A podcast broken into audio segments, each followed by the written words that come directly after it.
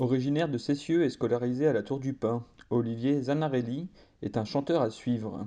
Après avoir travaillé avec les musiciens de Patrick Bruel pour L'Écho des Vertiges en 2017, il revient en 2022 avec Poudre de Lune, un reportage de Pauline Seigneur.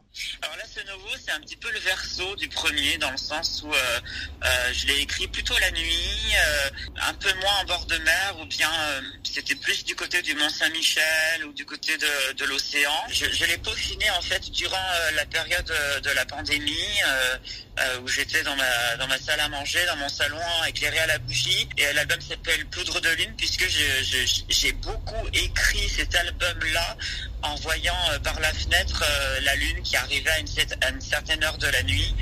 Et euh, donc du coup, c'est vrai que c'est un petit peu le fil conducteur de cet album-là, euh, cette inspiration que j'ai pu ressentir, euh, cette sorte d'énergie éclairée à la lune pour écrire ce nouvel album.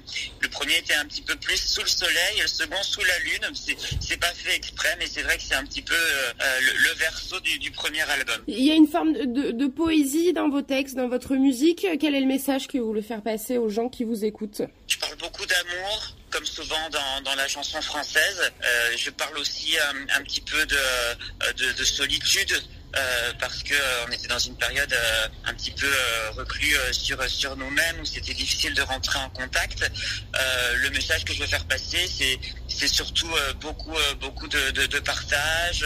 il y a une chanson qui s'appelle Cantine d'un soir d'hiver, qui est un petit peu un hommage que j'ai envie de faire au film d'Amélie Poulain, avec une sorte de petite valse comme ça, très poétique, où j'ai enregistré dans, dans, dans les bras d'une amie qui me qui me réconfortait.